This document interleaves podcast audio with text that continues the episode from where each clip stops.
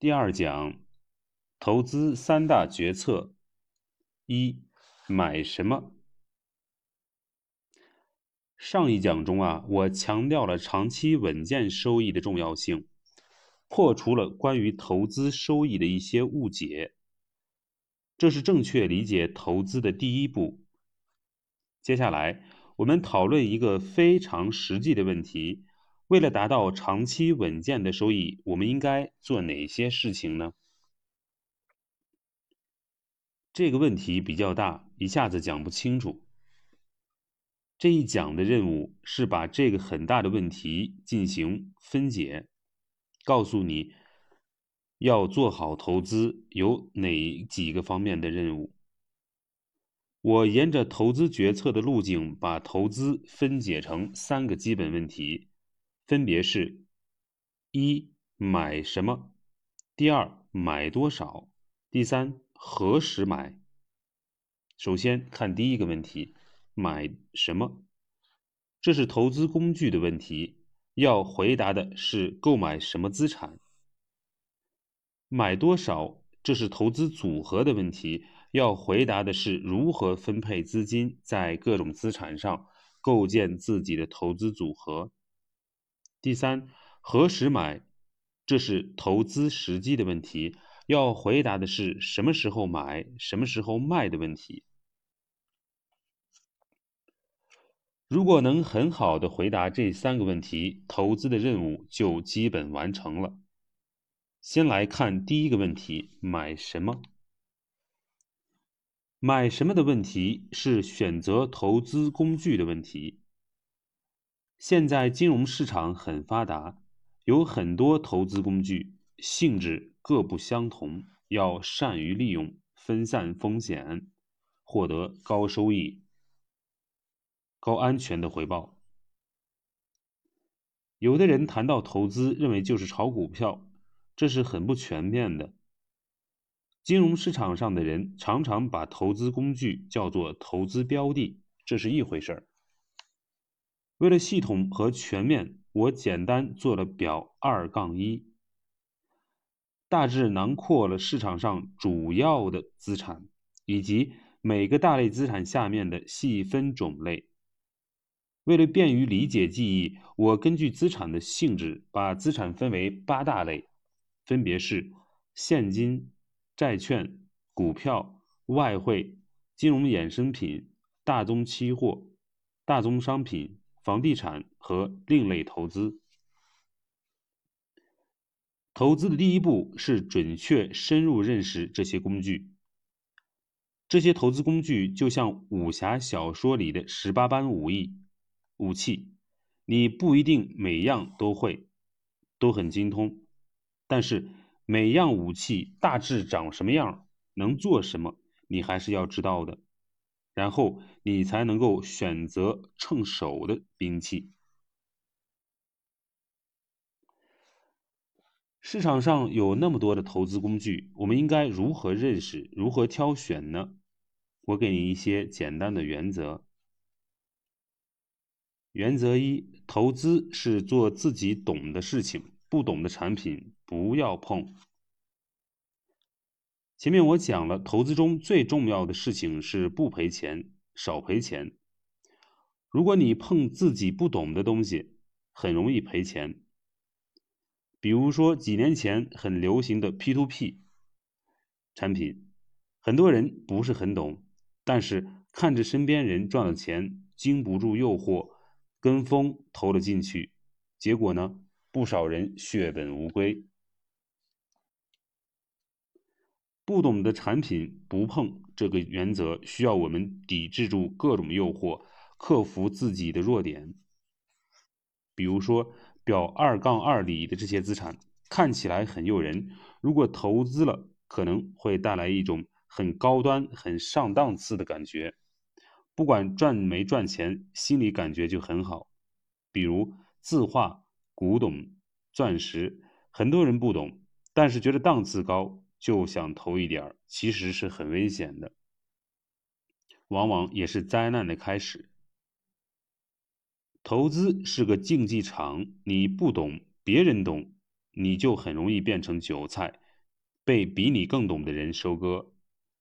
不懂没关系，不碰就是了，至少不赔钱。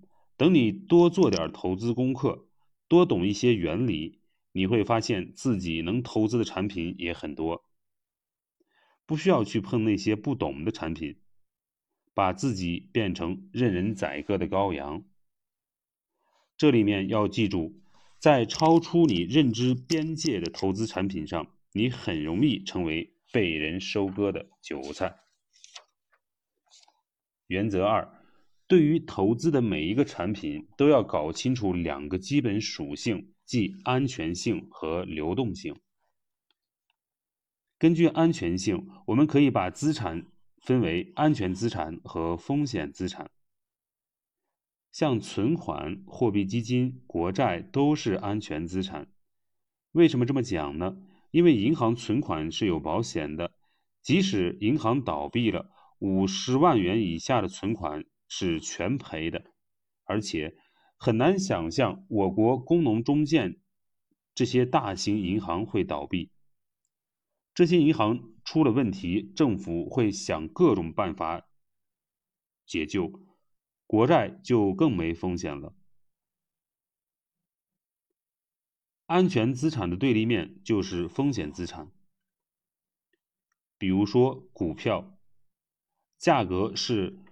可能大幅下跌的，很多人在股市里不仅不赚钱，还赔了钱，然后一朝被蛇咬，十年怕井绳，错过了股市的投资机会。股市不是不赚钱，而是需要掌握一定的方法才能赚钱。风险资产的另一个例子就是公司债，和国债不一样，公司债是可能违约的。具体说，二零一三年以前，我们国家的公司债是不违约的，因为有刚性兑付。但是从二零一四年开始，因为打破了刚性兑付，已经出现了多次公司债违约的情况，其中包括一些上市公司的债券违约，比如五洲国际，它是在香港上市的公司，因为债务违约，股价也大幅下跌。著名地产商孙宏斌的弟弟孙宏兵，因为是五洲国际的大股东，也损失惨重。公司债虽然有风险，也不是不能投，而是要找到一个合理的投资方法。介绍债券的时候，我们再专门讲。刚才讲的是关于所有资产的第一条性质。安全性，我们区分了安全性资产和风险资产。现实中，大部分资产都是风险资产，比如股票、债券、基金、房产。只有少部分资产，比如说存款、货币基金、国库券，是安全资产。那么严格意义上讲，这些资产也是有风险的，只是这个。那就是这个通货膨胀的风险。那通货膨胀风险是所有资产的共同风险，我们以后再专门探讨。我们要搞清楚的第二个属性是流动性。有的资产流动性好，需要的时候可以随时变现，比如余额宝，里面的钱是可以随时拿出来的，几乎是实时到账。这样的资产的好处是不耽误用钱，要进行适当的配置。还有其他的货币基金，流动性也是很好的。比如很多人都用微信，微信钱包就可以直接链接到零钱通。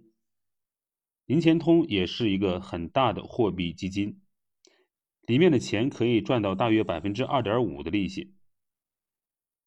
这是二零一九年九月底的数据，而且你拿出来用的时候也是实时到账。而且像余额宝。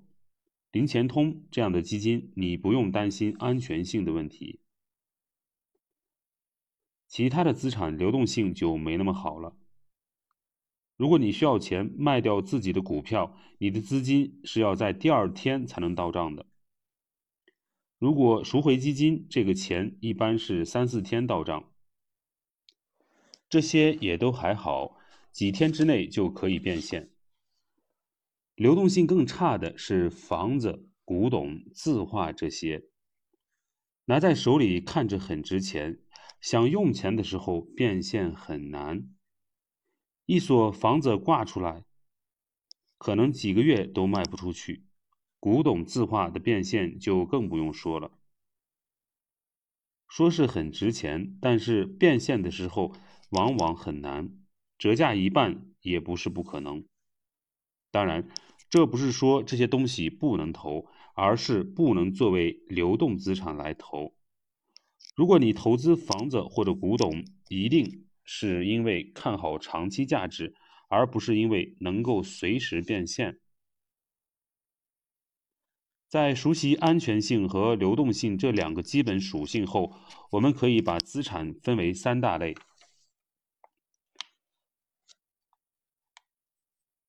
那就是无风险、流动性高，比如存款、货币基金、国债；第二类是有风险、流动性高。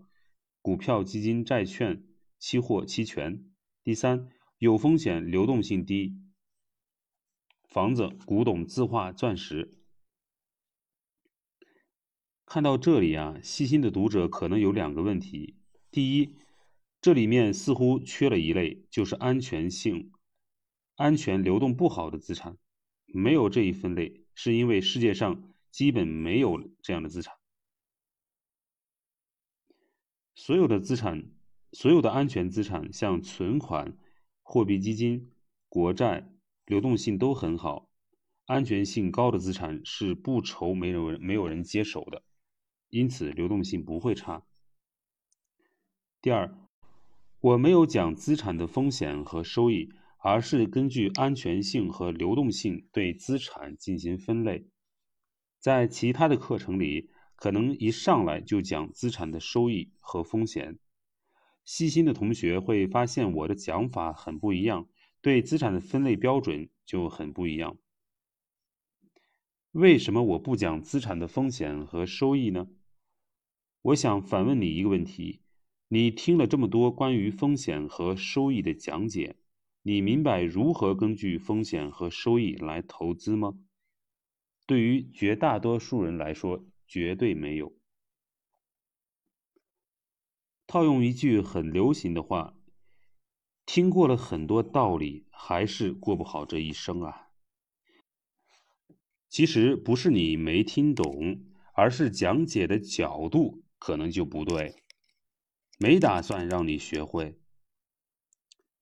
风险和收益不是资产一成不变的性质，不是资产的固有属性。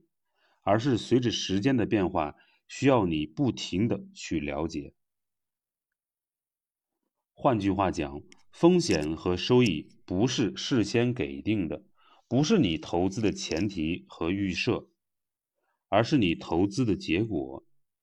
如果你一开始就从风险和收益的角度理解资产，去做投资决策，相当于从结果找原因，是本末倒置了。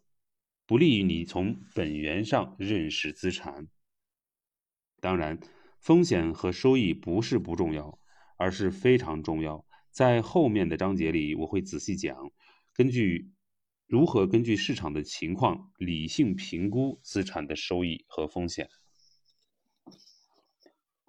本讲重点：投资有三大基本决策，分别是买什么、买多少、何时买。